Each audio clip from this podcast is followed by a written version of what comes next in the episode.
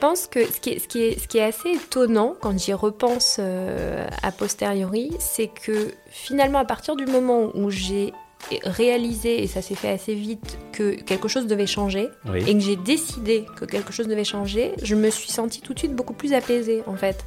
Euh, alors même que je n'avais aucune idée d'où j'allais, et à ce moment-là, je ne savais absolument pas euh, ce qu'allait être le, prochain euh, projet, si je puis dire, mais je savais que ça pouvait pas, il y avait quelque chose qui devait, qui devait changer.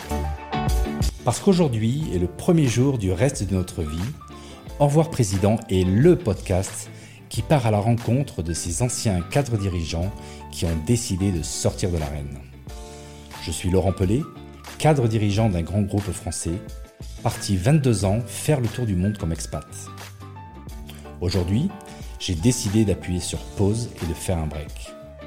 Pendant ces 11 mois, je pars à la rencontre d'hommes et de femmes à la vie professionnelle trépidante et qui, un jour, ont décidé de dire au revoir président et démarrer une nouvelle vie. Qui sont ces personnes? Quelles étaient leurs vies d'avant? Comment ont-elles mûri leurs décisions? Comment ont-elles géré ce moment avec leur boîte, leur famille et avec elles-mêmes Quelles stratégies financières ont-elles mis en place? Autant de questions et beaucoup d'autres pour décortiquer ces trajectoires de vie afin d'inspirer toutes celles et ceux qui sont encore dans l'arène et veulent changer de vie. Bonjour à tous, aujourd'hui pour notre épisode numéro 3 avec Déborah Berger. Bonjour Déborah. Bonjour. Alors pour la petite histoire, et puis euh, on va remercier euh, la connaissance en commun que l'on a, donc qui est euh, Marie-Laurence Bouchon, car nous étions tous les deux collègues, dans deux, chacun dans sa boîte, mais nous étions collègues de Marie-Laurence. Absolument, absolument, et un plaisir d'avoir d'avoir pu travailler avec elle. Voilà, donc Marie-Laurence, on te salue et merci pour ce contact, car c'est grâce à toi que qu'on fait cet enregistrement. Donc on va commencer aujourd'hui par, euh, par cet euh, épisode avec euh, traditionnellement, en fait, je vais te laisser te présenter tel que tu es aujourd'hui et ensuite on ira sur la, sur la, partie carrière. Et donc avec aujourd'hui, en ayant préparé cette émission, vraiment ce qui m'a intéressé chez chez toi avec ton profil, donc par rapport aux deux, deux précédents profils qu'on a eu, c'est que tu es quelqu'un de très jeune, donc on l'entend à ta voix, donc tu es une femme et ça on a eu deux hommes, donc une femme et donc trentenaire et donc, euh, avec ton histoire qu'on va découvrir ensemble, ce qui m'a vraiment marqué, c'est qu'en fait, euh, voilà, euh, on, peut déjà très jeune, en fait, avoir des histoires de switch, de bascule, de, de, de, cherche, de recherche de sens. Et donc, cette, ton histoire vraiment m'a marqué dans ce sens-là. Donc voilà, donc je ne veux pas en dire plus pour le moment. Je te laisse te présenter avant d'aller parler de ta carrière. Bah avec plaisir. Merci beaucoup, Laurent. Je suis ravie d'être là aujourd'hui. donc moi, aujourd'hui, depuis tout récemment, j'ai pris la direction d'un groupe de marketing relationnel qui est dédié aux acteurs du non-profit, donc aux associations et ONG. Et en fait, on aide des associations et ONG à collecter des fonds, euh, essentiellement en collecte grand public. C'est, euh, la nouvelle mission euh, dont j'ai hérité tout récemment. Et, et, donc j'ai tout un parcours qui m'a amené jusqu'à ça, mais je pense qu'on va, on va le détailler ensemble. Alors voilà, ça c'est ce que tu fais aujourd'hui. Et effectivement, pour en arriver là, on va voir qu'il y a un parcours qui est très intéressant. Et donc, tu m'as, donc expliqué euh, que tu, euh, tu, es né dans une famille euh, d'enseignants et donc vas-y, je te laisse, continuer parce que vraiment ce parcours est, très riche et très intéressant parce que très divers. Merci, bah avec plaisir. Je suis née dans une famille d'enseignants. Moi, mes, mes, parents sont tous les deux enseignants et donc en fait j'ai démarré ben, sur des études assez généralistes, d'ingénieur de, de, de, grande école. ensuite, j'ai commencé à travailler dans la haute fonction publique euh, aussi parce que c'est. Quelle école, quelle école tu as fait? Parce que je... Euh, je suis diplômée de Polytechnique euh, et j'ai fait un master à Sciences Po Paris ensuite. Et donc c'est vrai que mes parents avaient une, une vision extrêmement admirative de la haute fonction publique. Je pense qu'ils m'en ont aussi beaucoup euh, vanté euh, les, louanges. Euh, et donc, ils m'ont beaucoup poussé à, rentrer dans la fonction publique, parce qu'il y a des passerelles en fait hein, de l'école polytechnique vers des... c'est ce qui s'appelle les corps de l'État et qui permettent d'intégrer directement l'administration en fait à la sortie de, l'école. Donc, c'est ce que j'ai fait. Et j'ai rejoint un corps qui, qui, était spécialisé dans la supervision financière et qui permettait de, de rejoindre une autorité administrative qui s'appelle l'ACPR et qui fait de la régulation financière des banques et des assurances. Et, donc, donc là, en fait, moi, quand, j'écoute ça, je me dis, ça c'est vraiment un parcours d'excellence. Euh, donc, euh, mais en même temps, quand tu le racontes, en fait, j'arrive pas trop bien à voir si finalement tu l'as fait plutôt pour faire plaisir à tes parents ou bien si vraiment ça correspond à quelque chose que tu voulais faire toi. Donc, euh, est-ce que comment comment tu vois ça aujourd'hui après quelques années? Je pense que c'était un mélange et en fait, la manière dont je vois les choses aujourd'hui, je me dis que de toute façon, c'était un parcours. Donc j'ai eu besoin de passer par toutes ces étapes-là et probablement que j'aurais pas pu le faire entre guillemets autrement. Euh, mais euh, mais il y, avait un mélange de plusieurs choses. C'est-à-dire que je pense que c'était quelque chose qui était très valorisé dans ma famille. Donc du coup, forcément, euh, on est en tant que jeune, on, est quand même très influencé par les valeurs de ses parents, par ce vers quoi ils nous poussent, même si évidemment on suit pas intégralement les, les souhaits de nos parents, mais forcément ça projette dans quelque chose. Euh, et puis après, moi, j'avais un vrai intérêt euh, intellectuel pour euh, la, chose publique, la fonction publique, les, les, les, problématiques, on va dire, de, de, l'État et de, réformes, notamment de réformes publiques.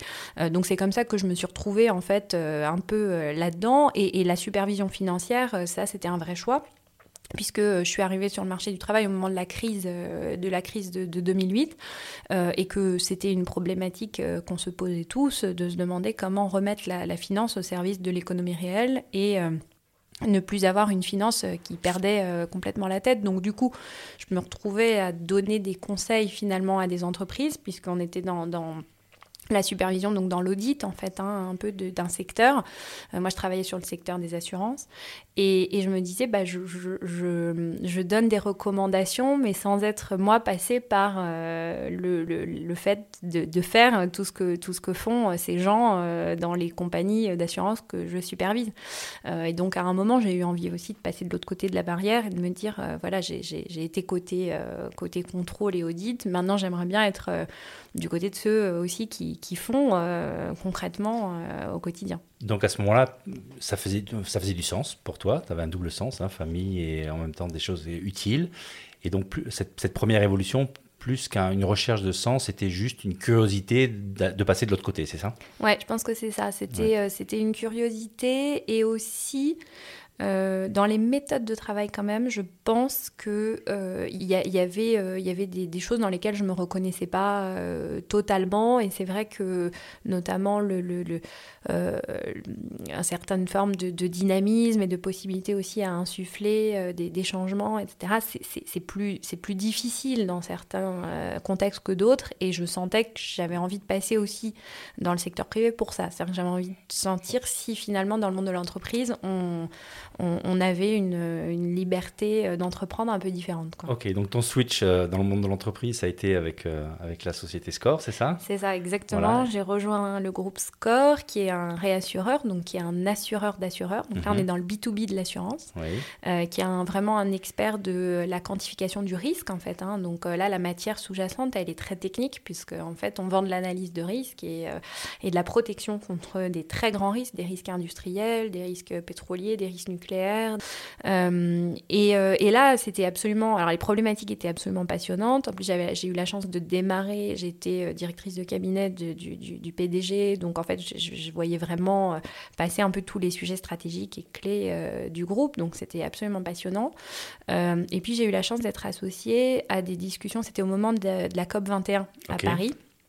Et donc j'ai eu la chance d'être associée à des, réflexions sur le climat. Donc je pense que ça a été un peu un premier déclic sur l'envie de, d'être associée à des causes auxquelles, euh, auxquelles je, croyais profondément et je sentais que contribuer à améliorer un peu euh, le, le, modèle euh, dans lequel on est pour tout le monde tout en, tout en faisant quelque chose de soutenable pour l'entreprise, c'est une problématique que j'ai trouvée assez passionnante à ce moment-là et qui m'a beaucoup plu. et là, j'ai été débauchée en fait par un autre groupe, un groupe français euh, qui s'appelle Chargeur, qui est spécialisé dans les textiles techniques, euh, sur des sujets vraiment euh, RSE. et je pense qu'en fait, j'étais prête, enfin, j'avais envie d'aller un cran plus loin encore sur, sur l'engagement. j'avais travaillé aux affaires publiques sur des sujets un peu d'intérêt général, mais pas que.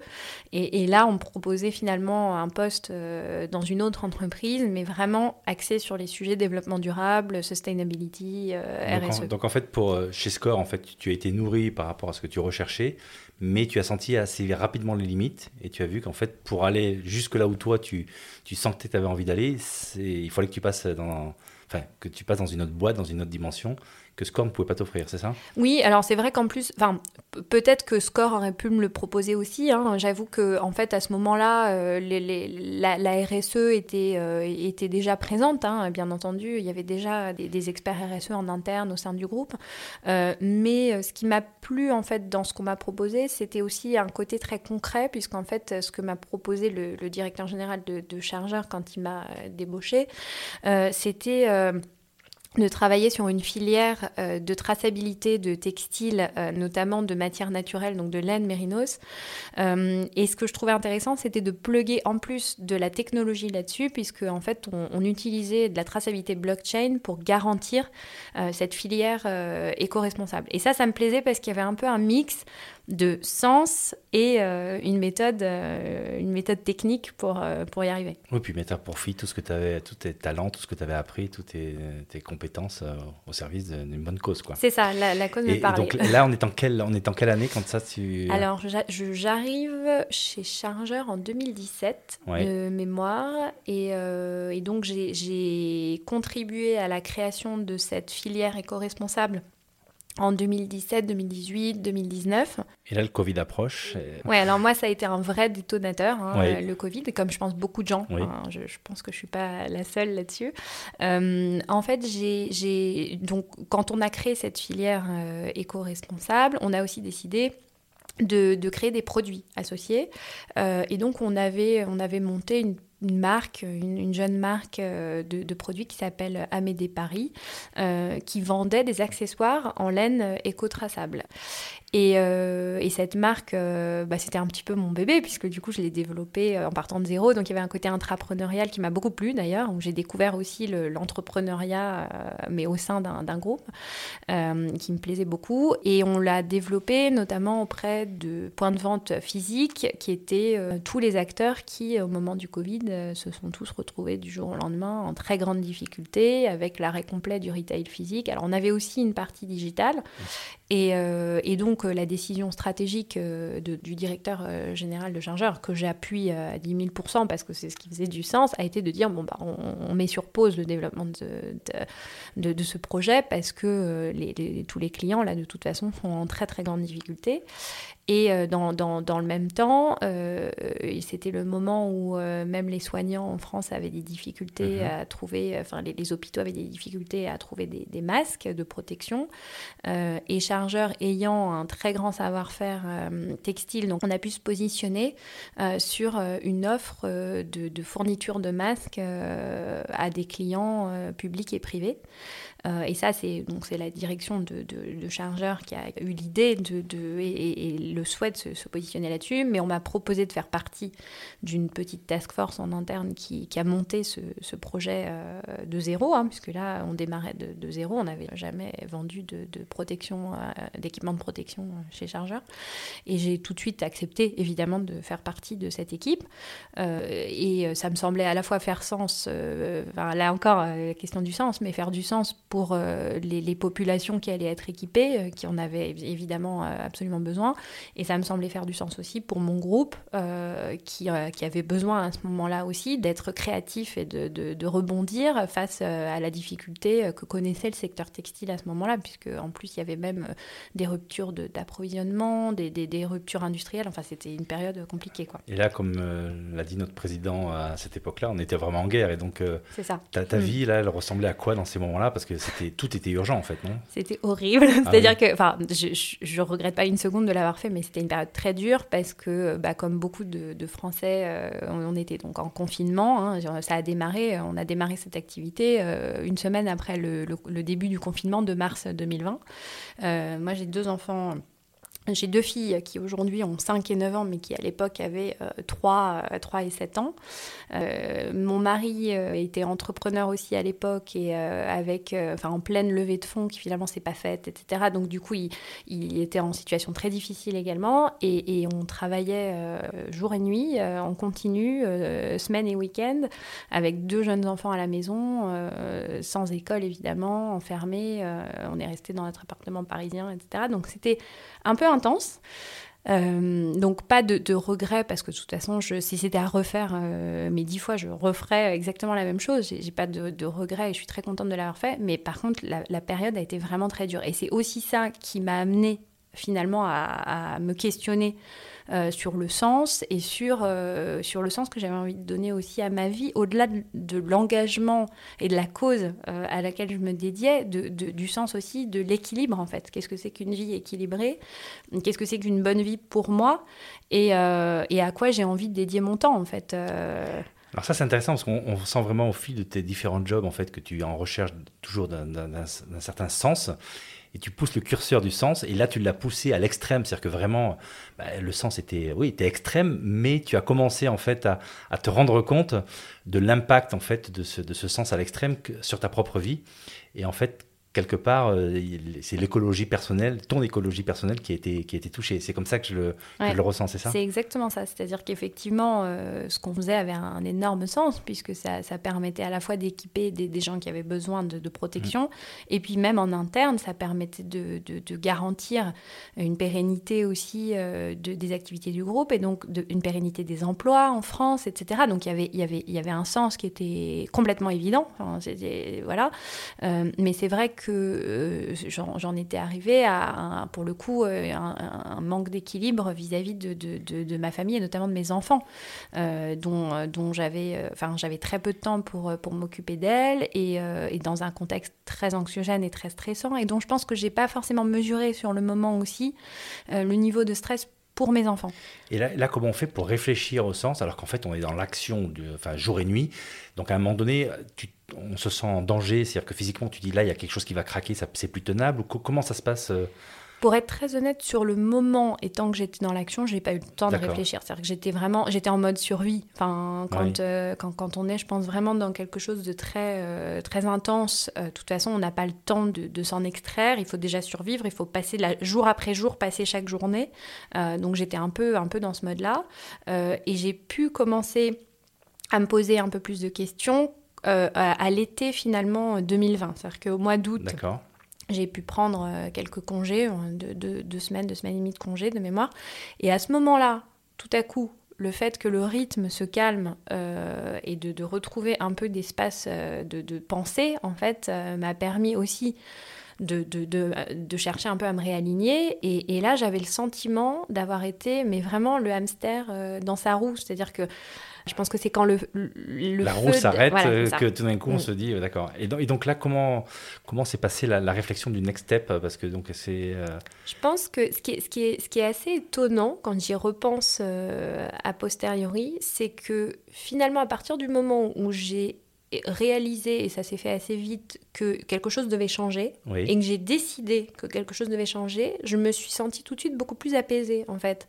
Euh, alors même que je n'avais aucune idée d'où j'allais, et à ce moment-là, je ne savais absolument pas ce qu'allait être le, prochain euh, projet, si je puis dire, mais je savais que ça pouvait pas, il y avait quelque chose qui devait, qui devait changer. Que ça, c'est super intéressant, c'est-à-dire que la euh, le fait d'avoir conscience, en fait, que quelque chose devait changer, déjà t'a permis en fait de, débloquer quelque chose, de déverrouiller quelque chose, et du coup de passer dans un mode en disant bon ben, je vais réfléchir comment améliorer euh, cette situation dans laquelle je ne suis pas confortable, c'est ça? Exactement. Le fait de, retrouver un peu d'espace intérieur, je me suis dit, non, mais de toute façon, là, euh, comme ça, ça rime à rien. Enfin, je n'arrive pas du tout à être présente pour mes enfants. Je suis complètement euh, euh, fatiguée, je, suis irritable, je trouve pas du tout mon équilibre. Donc, de toute façon, ça peut pas continuer comme ça. Et j'ai eu la chance de trouver aussi une réceptivité chez Chargeur. C'est-à-dire que mon, mon, encadrement a été extrêmement compréhensif par rapport à ça. Et, et du coup, bah, m'a proposé voilà, de, mettre en place progressivement les, outils de passation pour que, les sujets que j'avais traités. C'est-à-dire que tu, tu, es, tu leur as dit maintenant il faut que j'arrête, c'est ça Oui, en fait c'est ça. Et c'était pour toi c'était clair que ça devait être en dehors de chargeur ou bien tu t'es offert la possibilité d'explorer quelque chose à l'intérieur du, groupe dans lequel tu En fait, à ce moment-là, pour moi, c'était clair que ça devait être en dehors parce que ce qui était clair, c'est que j'avais besoin d'un chemin un peu d'introspection. C'est-à-dire que je me suis dit, si je prends autre chose, mais que ce soit en interne ou, en, ou ailleurs en fait, ce que je voulais pas, c'était réenchaîner sur autre chose. Parce que j'avais vraiment besoin d'un temps, exactement, et d'un temps pour pouvoir un peu me poser des questions que j'avais finalement euh, jamais eu vraiment le temps de, de, me poser parce que parce qu'on enchaîne un peu toujours euh, dans la vie. On, on, essaye de faire les meilleures études et puis ensuite euh, on essaye de trouver le meilleur stage et puis le meilleur boulot et puis ça ça, ça s'arrête jamais en fait. Et finalement donc ce temps tu l'as pris à l'intérieur du groupe, enfin en étant dans le groupe chargeur ou bien tu Non, du coup tu es sorti... je suis sortie exactement. Et j'ai eu la chance que voilà que, que mon encadrement a été compréhensif à ce niveau-là, qu'on s'est on s'est mis d'accord, j'ai pu partir c'était fin 2020. Oui. Et, et, là a démarré euh, du coup une nouvelle étape où justement je voulais surtout pas euh, reprendre quelque chose tout de suite. En fait, donc je, je résume. Du donc, D'accord, tu discutes avec eux, tu sors, donc j'imagine avec une, un accord qui te permet quand même de voir en rupture conventionnelle, qui m'a permis. Ok. Et donc là, donc tu te retrouves euh, ben, le jour J plus 1 où tu es en dehors du groupe. Euh, et tu, du coup, là, tu te dis, maintenant, il faut que je prenne le temps de, réfléchir. Et donc là, qu'est-ce qui se passe à ce moment-là? Parce que c'est le vide, en fait. Euh. Alors là, exactement, c'est le vide. Et en plus, euh, c'est vrai que, comme me le rappellent un peu mes proches, etc., je suis plutôt d'un naturel, toujours à vouloir prévoir à 5 ans à l'avance, etc. Donc tout le monde était un peu surpris en disant Oh là là, mais tu crois que ça va aller? Tu vas pas trop paniquer quand tu es retrouvé sans rien, etc. Et, et c'est vrai que je me souviens tout début janvier, mon agenda totalement libre en me disant ah bah j'ai plus de mails, j'ai plus rien, euh, c'est à moi de tout organiser. Et contrairement à ce que j'aurais pu euh, attendre, parce que je, me suis dit tu, vas complètement paniquer, ça va être, euh, eh ben pas du tout. J'ai pas du tout paniqué, au contraire, j'ai trouvé ça extraordinaire d'avoir une liberté retrouvée que j'avais jamais, quasiment jamais connue en fait. Et, et, et je sais pas comment l'expliquer, mais j'avais une forme de sérénité parce qu'en fait je savais que j'allais réussir à trouver quelque chose euh, qui, qui me conviendrait. Que, que Et tu t'es donné un temps pour ça ou tu t'es dit, c'est, enfin, tu as été boxé en disant en X mois il faut que je trouve quelque chose, ou bien tu t'es juste dit, bon ben. J'avance Oui, alors oui, le, le, tempo, je pense qu'il est un peu venu aussi parce que du coup, euh, ce que ce que j'ai pas trop raconté, c'est qu'en parallèle de ça, j'avais commencé un petit peu quand même à me poser des questions sur que pouvait être l'après. J'avais pas du tout d'idée euh, définie, mais ce que je savais, c'est que je voulais quelque chose de plus entrepreneurial. Ok. Et que je voulais euh, cette question du sens et de l'impact. Enfin voilà, je voulais quelque chose à impact. Tu avais les ingrédients, quoi. Donc j'avais quelques ingrédients. Ok. Et du coup, assez rapidement, j'ai regardé un petit peu tout ce qui était euh, entrepreneuriat vraiment euh, de type start-up, c'est un démarrage vraiment de, zéro, mais pour un certain nombre de raisons, ça ne me convenait pas forcément parce que je suis, j'ai plus de mal à partir de la feuille blanche. Enfin, j'ai toujours travaillé quand même dans des environnements assez structurés, donc c'est difficile pour moi de l'idée vraiment de, partir de zéro. Donc ça, c'est une piste que j'ai assez vite euh, écartée. Et ensuite, il y avait la, piste de, de bah, finalement de la reprise d'entreprise qui m'est venue assez euh, assez, naturellement. Je ne saurais pas dire qu'est-ce qui exactement m'a... Je pense que ça a été en fait un, cheminement et à mon avis c'était dans mon esprit depuis déjà plusieurs années. je pense que c'était là un peu en off. Et puis le fait de prendre ce temps et de m'autoriser finalement à remettre un peu tout à plat et à pouvoir euh, euh, regarder un peu tous azimuts, et bah cette piste elle est revenue. Et, c'est là où j'ai commencé à me dire non mais en fait c'est peut-être vraiment ça qu'il faut et que toute cette réflexion, tout ce cheminement, tu l'as fait toute seule ou bien tu, tu, avais des gens autour de toi Tu as eu Alors c'est un mélange. Euh euh, je pense que bah déjà je faisais, j'étais accompagnée euh, d'un point de vue psy en fait par par une, une, thérapeute qui était très bien depuis ça devait faire deux ans, deux ans et demi. mais c'était un travail que j'avais fait pas du tout pour des raisons professionnelles parce que pour des raisons personnelles liées à la naissance en fait de, de, de mon deuxième enfant. donc j'avais déjà ce travail là qui finalement même si il n'était pas du tout pour des raisons professionnelles bah, a eu énormément énormément d'impact aussi. Ça permet de euh, bah verbaliser, de, oui, bien sûr. Ça m'a permis de, prendre conscience de, plein de choses. Euh, après, en parallèle de ça, dès que j'ai pu, euh, donc effectivement que j'ai quitté mes fonctions, j'ai commencé à rencontrer énormément de gens. Euh, et ça, ça a toujours été un peu mon process, c'est-à-dire que j'aime bien, euh, j'aime bien entendre beaucoup de gens, prendre des conseils, euh, savoir comment les autres s'y sont pris. ça ne veut pas dire que je vais copier, mais j'aime bien en fait. Confronter tes idées, voilà, exactement. ouais. et... puis, puis voir un peu ce, que chacun a fait. Et ça, parfois, ça en, miroir, ça me donne des, ça me donne des idées aussi. Donc ça, je l'ai fait beaucoup. et du coup, j'ai rencontré beaucoup, beaucoup de monde, des gens avec des profils très différents, des métiers très différents, des, des, caractères très différents. En tout cas, ça me fait très plaisir ce que tu dis parce que finalement moi, c'est un peu le. C'est ce que tu fais, un C'est ça, ce podcast, en fait, c'est offrir aux gens la possibilité de rencontrer des gens qui ont eu des parcours comme le tien et donc d'être inspirés. Donc euh, voilà, moi, c'est ce qui fait du sens. Donc euh, voilà. et ben, donc j'ai fait la, la, la, version old school de ça en allant faire des déjeuners et des petits déj avec euh, plein, plein de gens différents. Donc ça, c'était absolument passionnant. Et, donc là, ça a duré combien de temps à peu près ce process de réflexion? Avant d'arriver à la conclusion je veux racheter une. Quelques, quelques mois, je dirais, mais en parallèle de ça, j'avais déjà amorcé parce que la reprise entreprise, c'est un processus qui est long et qui est très incertain.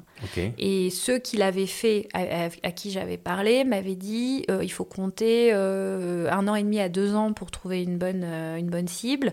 et puis, c'est très, enfin, c'est très, c'est des, opérations qui sont très complexes, qui sont très mouvantes, qui peuvent finalement ne pas se faire en, dernière minute alors qu'on a travaillé des mois sur un dossier, etc. Donc, j'avais conscience de ça. Et j'avais conscience que si je voulais vraiment trouver un peu la perle rare, ça allait prendre du temps. Donc, je pense que je m'étais préparée psychologiquement aussi à l'idée euh, de devoir être dans cette situation un peu d'entre-deux euh, pendant un certain temps. Et du coup, je l'ai très bien vécu parce que comme c'était euh, c'était un peu planifié, entre guillemets, c'est-à-dire que j'avais planifié le fait que j'allais pas savoir où, j'allais aller pendant un certain temps. Et donc, du coup, je l'ai pas vraiment vécu de manière très angoissée. C'était dans le plan, en fait. C'est ça. je pense qu'à partir du moment où c'était ancré... bon, après, forcément, je pense que si j'avais j'avais pas abouti au bout de deux ans, au bout d'un moment, bien sûr, on s'inquiète parce qu'il y a aussi des questions de ressources, il y a des questions de durabilité. Euh, j'aurais dû reprendre euh, plutôt un poste salarié. Donc forcément, c'est, peut-être que ça aurait généré de la panique à ce moment-là, mais j'ai pas vraiment eu le temps d'arriver au, à la panique en fait. Et donc là, comment tu as dégoté ta, la perle rare? Bah, ça, a été, ça a été, on va dire, un peu hum, un, un, processus, donc pareil à plusieurs, plusieurs bandes. En fait, j'ai, au début, je me suis dit, bah, si, je, si je veux reprendre une entreprise, j'ai deux options. C'est-à-dire, soit je reprends moi en investisseur majoritaire avec éventuellement un, investisseur minoritaire et puis du financement, euh, du financement bancaire. Mais, euh, mais dans ce cas-là, étant donné que j'ai très peu d'apports euh, personnels, j'allais forcément racheter quelque chose de très petit. Donc en fait, je revenais toujours à la question quasiment de, de, de la feuille blanche ou en tout cas du fait de mhm. devoir faire beaucoup, beaucoup d'opérationnels soi-même, etc., qui n'était pas ce que je, moi, ce que je sais le mieux faire. donc je me suis dit, ça, c'est un peu compliqué. Donc finalement, assez vite, je suis venue à l'idée de reprendre quelque chose en minoritaire, c'est-à-dire avec un investisseur, un investisseur à mes côtés. Et là, il se trouve que pareil, c'est un peu la serendipity, mais euh, un ami à moi euh, d'école euh, avait fait une reprise d'entreprise extrêmement intéressante avec un fonds d'investissement. et donc j'ai vu cette opération. je lui ai demandé de me raconter un peu comment il était arrivé là. Il m'a parlé de son investisseur, qui est un fonds d'investissement spécialisé dans la transmission de PME en France, avec une solution à la fois actionnariale et managériale. et ça correspondait exactement à ce que je, ce que je cherchais à faire. Donc c'est comme ça que j'ai connu mon, mon, actionnaire actuel.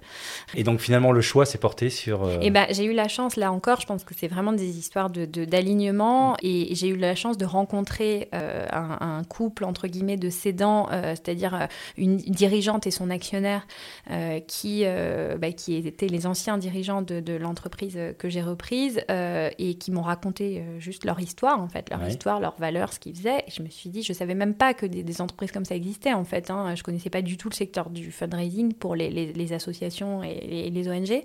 Mais je trouvais ça absolument passionnant et je me suis dit mais c'est génial. Et ce qu'ils font au quotidien doit être absolument extra. Euh, et je pense que voilà, il y a eu un très bon, un très bon fit avec euh, les cédants. Euh, et puis ça s'est fait comme ça. Mais, mais ce qui est, du coup, je pense que, enfin.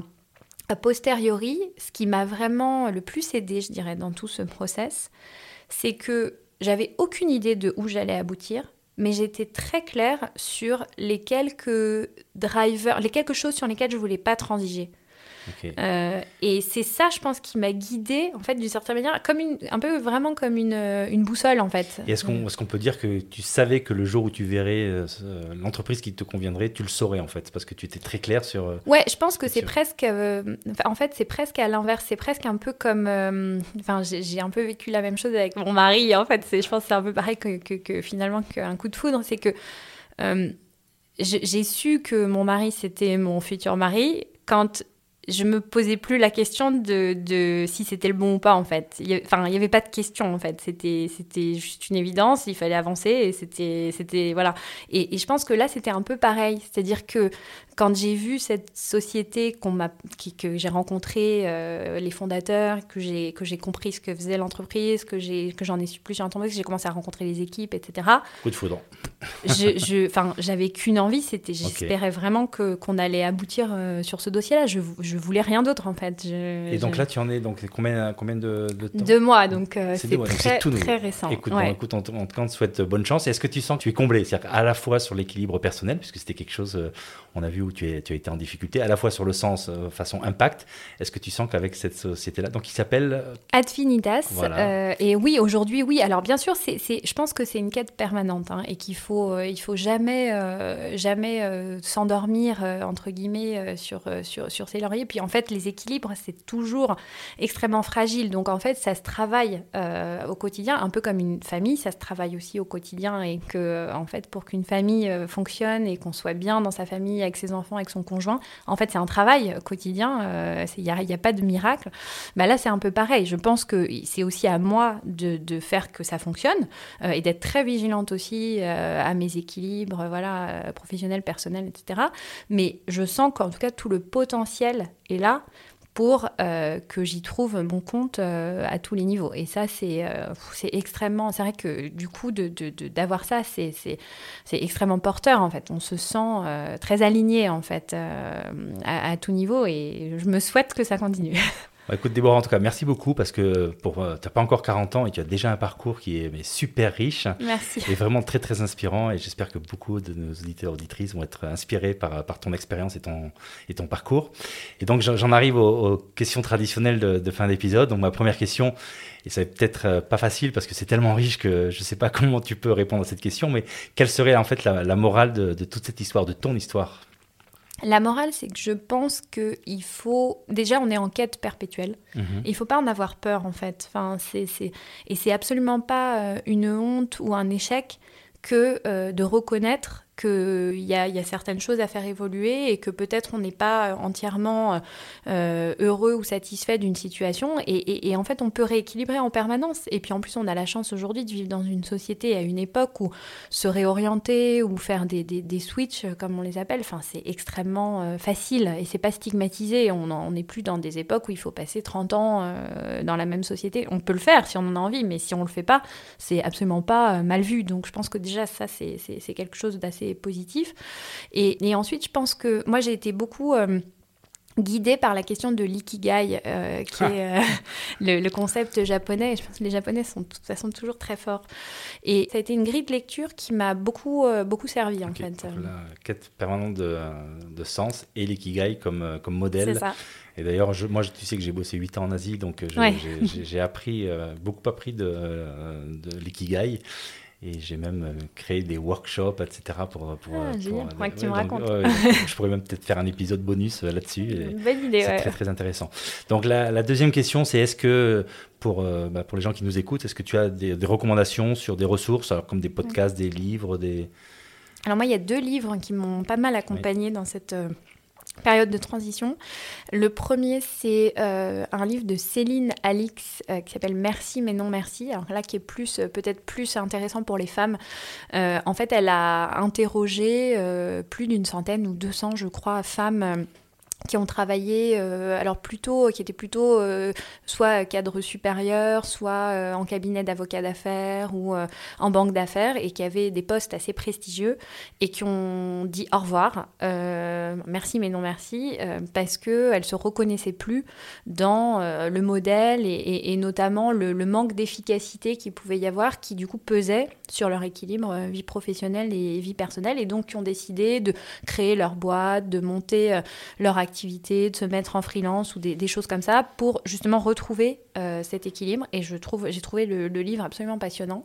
et un autre, Life is in the Transitions. je ne sais plus le nom de l'auteur. je le retrouverai. On le mettra, dans, le, voilà, que j'ai lu aussi pendant cette période-là et qui est absolument passionnant. C'est un journaliste qui a, alors là c'est aux États-Unis, hein, qui a interviewé, pareil, des, des centaines de personnes sur les les chocs et les transitions dans leur vie qui euh, ont donné du sens en fait à leur existence et, comment ils se sont euh, ils se sont réorientés suite à des chocs qui souvent d'ailleurs sont des chocs négatifs hein, pas des chocs euh, positifs. Et comment ils en ont ils en ont fait des outils aussi de, de, sens et, et, comment ça a déterminé le cours de leur existence. Et c'était absolument passionnant. Et en fait on se rend compte que tout le monde c'est ce qu'il explique d'ailleurs tout le monde vit des, des chocs et c'est pas forcément la crise de la quarantaine. En fait ce concept est un peu simplifié. On vit tous des crises existentielles majeures à plusieurs périodes de notre vie qui ne sont pas forcément tous les mêmes euh, et qui vont redéfinir euh, notre existence. Et je pense qu'en fait, euh, il faut les voir comme des, opportunités, même si il y a aussi un concept très asiatique de dire que les crises, en fait, sont des opportunités, nouvelles opportunités. Oui, c'est tout à fait vrai. donc, effectivement, ton, ton, parcours montre que quelque part, tu, tu, prends les devants et tu crées tes propres crises, parce que finalement, tout changement, en fait, est une crise que tu crées. C'est vrai. Voilà, mais il y a ceux qui la subissent avant de la, avant de la créer. Et là, on voit aussi qu'il y a sans doute dans, ce livre des histoires très intéressantes. ok, bah merci pour ces deux ressources. Et puis la dernière question, si euh, ton histoire, en fait, si tu, si tu pouvais revenir en arrière, qu'est-ce que tu ferais différemment?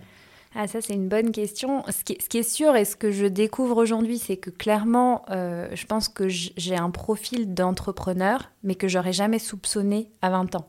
C'est-à-dire que si à 20 ans, on m'avait dit, tu vas voir un jour, euh, tu vas euh, reprendre une entreprise et tu vas t'éclater dans tout ce qui est développement entrepreneurial, J'aurais dit non, c'est pas moi, c'est impossible, euh, pas du tout. Euh, donc je sais pas si finalement j'aurais pu faire autrement. C'est-à-dire que c'est un peu le, le, chemin était euh, nécessaire pour arriver jusqu'à là. Je pense qu'en fait j'en avais besoin. Donc peut-être qu'effectivement ça aurait pu être différent ou accéléré ou passer par d'autres voies ou qu'il y aurait eu d'autres parcours. Mais je, je, pense que c'est un peu comme l'histoire de Paolo Coelho, l'alchimiste. C'est l'homme qui fait le tour du monde pour revenir chez lui et découvrir qu'il avait un trésor sous son lit. En fait, c'est exactement ça. Je pense que on a tous besoin, on a tous des chemins euh, différents. Le tout, c'est de, d'assumer ce chemin. Et puis, je pense qu'on arrive euh, de plus en plus, au fur et à mesure du chemin, à plus de, d'authenticité et d'alignement avec ce qu'on aime. Et de toute façon, c'est une quête, euh, quête infinie. Très bien. Bah, écoute, merci beaucoup. Encore une fois, c'était très, très riche, très inspirant. Et puis voilà, à très bientôt. Et j'espère qu'on se reverra parce que et s'il y a des questions, les auditeurs ont des questions que, que j'aurais que je n'aurais pas posé, ben, posez-les, posez-les dans, euh, en m'envoyant un petit message. Et puis, suivant les questions qui reviennent, à la limite, euh, si tu es d'accord, on pourrait peut-être faire une émission spéciale où on pourrait poser. Euh, ça, ça m'intéresserait de voir les questions. Ok, donc voilà, écoute, je, lance ça sur ce troisième épisode. L'idée de faire un, épisode bonus dans lequel on pourrait, on pourrait faire un, question, question-réponse avec les questions des auditeurs. Avec plaisir, merci beaucoup. Merci, merci Laurent. bonne soirée, au revoir, bye bye. Alors voilà, j'espère que cet épisode vous a plu. Si c'est le cas, alors maintenant c'est vraiment à vous de jouer. Comme je vous le disais dans mon épisode 0, ceux d'entre vous qui veulent m'encourager à continuer peuvent m'aider très concrètement en faisant trois choses hyper simples. Le plan se résume en trois lettres CNP commenter, noter, partager. En effet, quand vous me laissez un commentaire, que vous mettez 5 étoiles, que vous partagez à tout votre réseau, alors les algos de plateforme vont me faire remonter en flèche dans les classements et mon podcast sera proposé à un plus grand nombre d'auditeurs. Bon, je compte sur vous et n'oubliez pas, si vous ne voulez pas louper le prochain épisode, enregistrez-vous vite sur revoirprésident.com pour être averti dès qu'il sort. Allez, c'est tout pour aujourd'hui, à très vite et prenez bien soin de vous. Bye bye.